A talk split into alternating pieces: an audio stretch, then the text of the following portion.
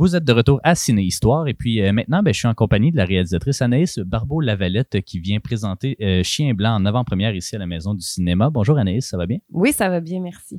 donc, c'est ça, Chien Blanc, ton quatrième long métrage qui, ben, qui est une adaptation essentiellement de, du roman de roman essai, disons, de Romain Gary. je serais curieux de t'entendre un peu sur comment tu es tombé sur ce roman-là, qui est peut-être pas le plus connu de sa bibliographie nécessairement. Oui, effectivement, c'est ça. Ben, j'aime Romain Gary profondément depuis longtemps. J'aime sa voix.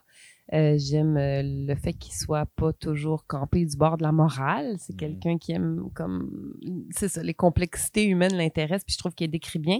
Mais Chien blanc, effectivement, c'est pas un de ses romans les plus connus. Euh, c'est basé sur une histoire vraie. Donc, il a vécu, lui, avec euh, sa femme, Jean Seabrook, donc, euh, qui, est, une grande actrice qu'on connaît des, femmes, des films de la Nouvelle Vague principalement.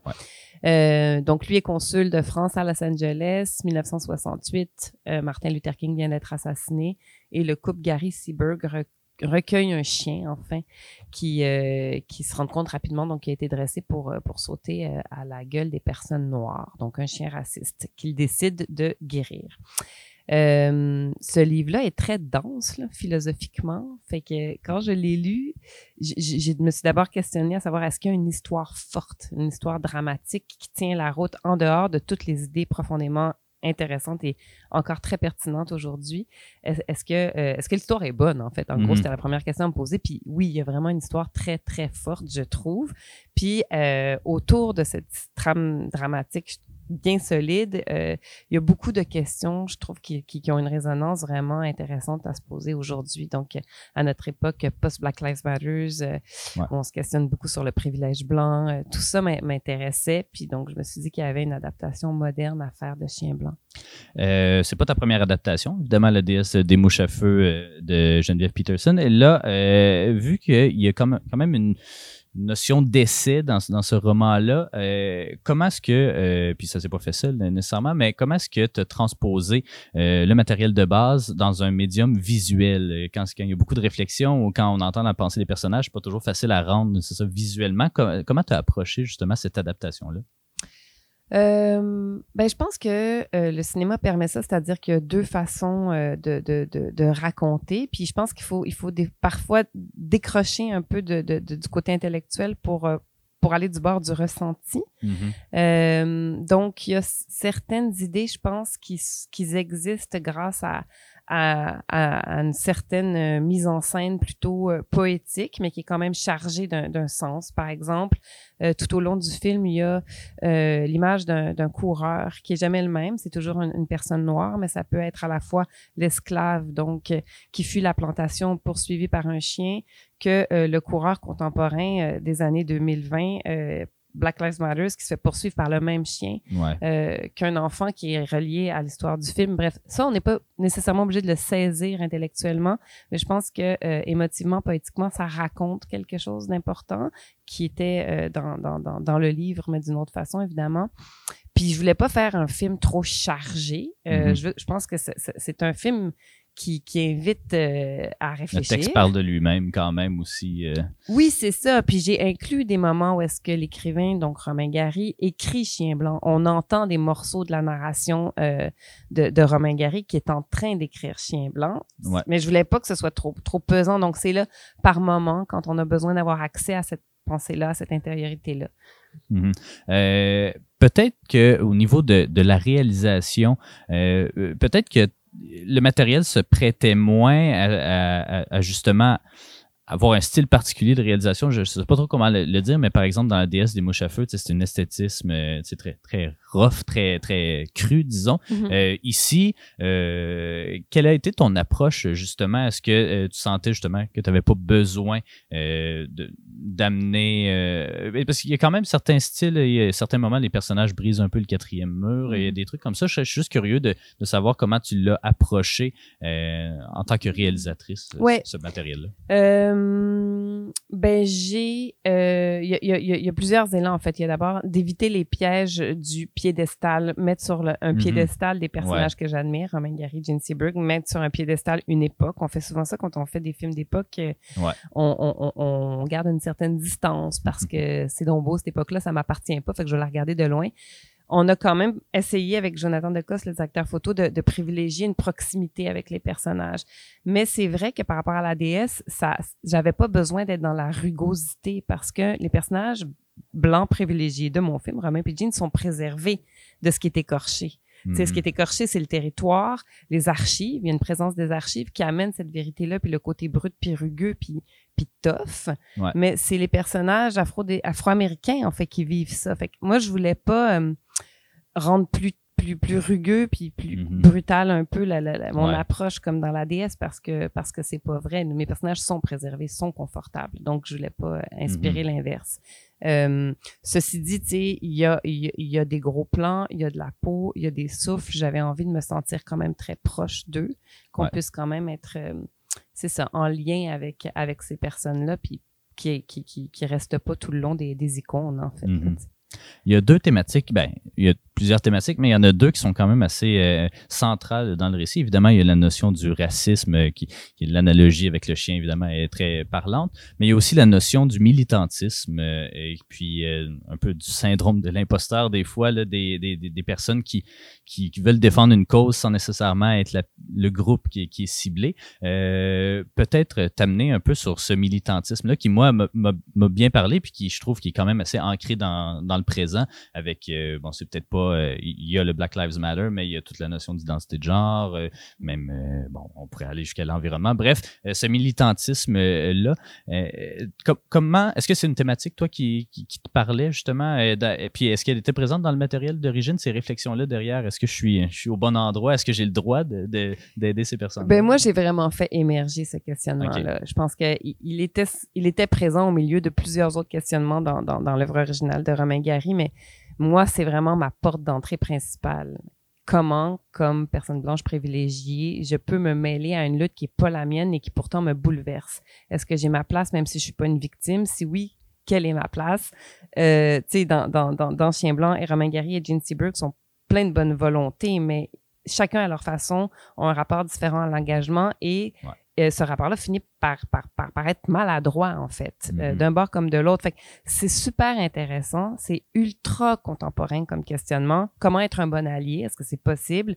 C'est quoi les faux pas? Il y en a plusieurs, il y a plein de pièges, tu sais. Mm-hmm. euh, puis ils les font, les pièges. Ils, ils y vont dans les pièges, ils tombent dedans. Fait c'est super intéressant euh, euh, à aborder aujourd'hui, justement, alors qu'on s'est beaucoup posé ces questions-là, de, pas juste d'appropriation culturelle, ça dépasse ça, mais quelle est la bonne façon, la juste façon de s'engager quand on est euh, privilégié, en fait? Ouais, exactement. Euh, on peut pas passer sous silence, évidemment, le, Denis Ménochet, Casey Rose, et puis juste globalement, peut-être le l'ampleur, je ne veux pas utiliser l'anglicisme, mais le scope, euh, disons, qui est un projet peut-être un peu plus ambitieux que, tes précédents. Euh, bon, il y a la COVID qui s'est mêlée euh, à tout ça, évidemment, mais de ton côté, comment est-ce que tu as vécu ça, ce projet-là? Est-ce que, tu le vois comme un des, ben, le plus gros projet que tu as réalisé jusqu'à présent?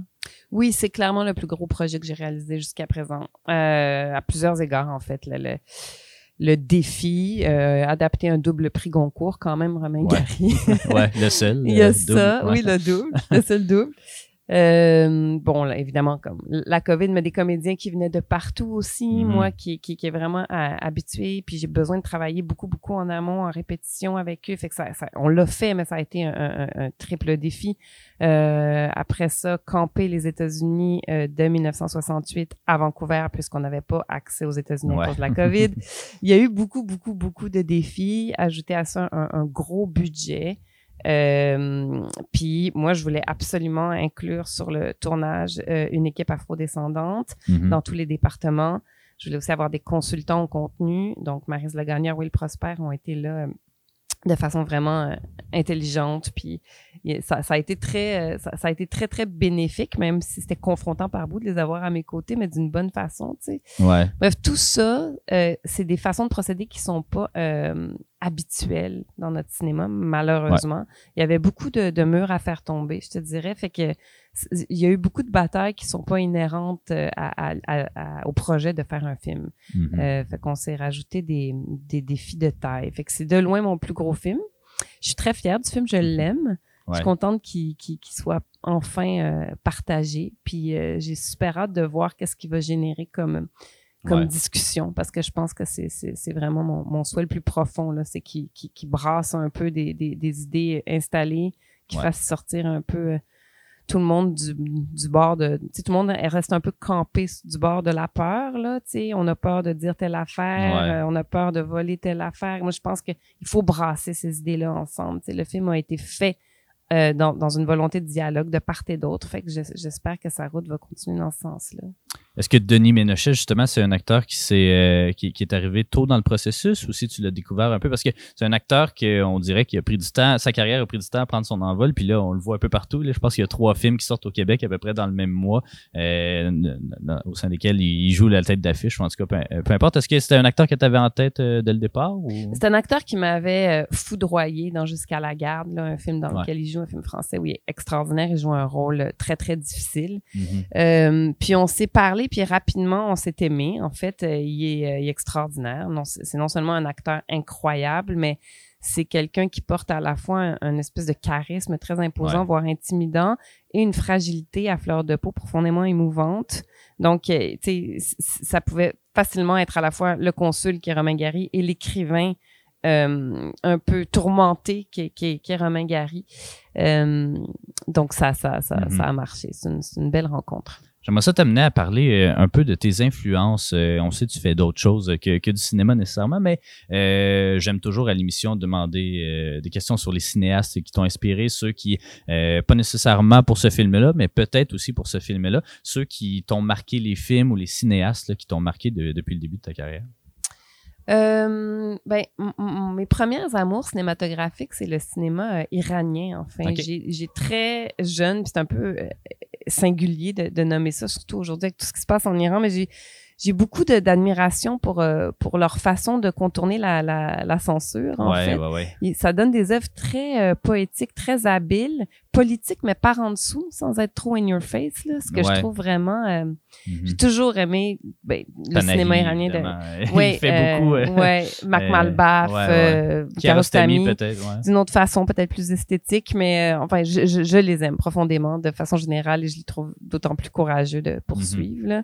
Sinon, mais les, frères Dardenne m'ont beaucoup inspiré par leur cinéma, mais aussi par leur façon de, de, de, raconter euh, euh, leur art. J'ai lu leur carnet, la façon dont ils travaillent est vraiment inspirante. Puis c'est des, des, des, cinéastes qui ont été euh, vraiment ben, plongés dans, dans, dans, le cinéma par le documentaire. Ils aiment les humains, ils, ils, se battent pour, pour les humains.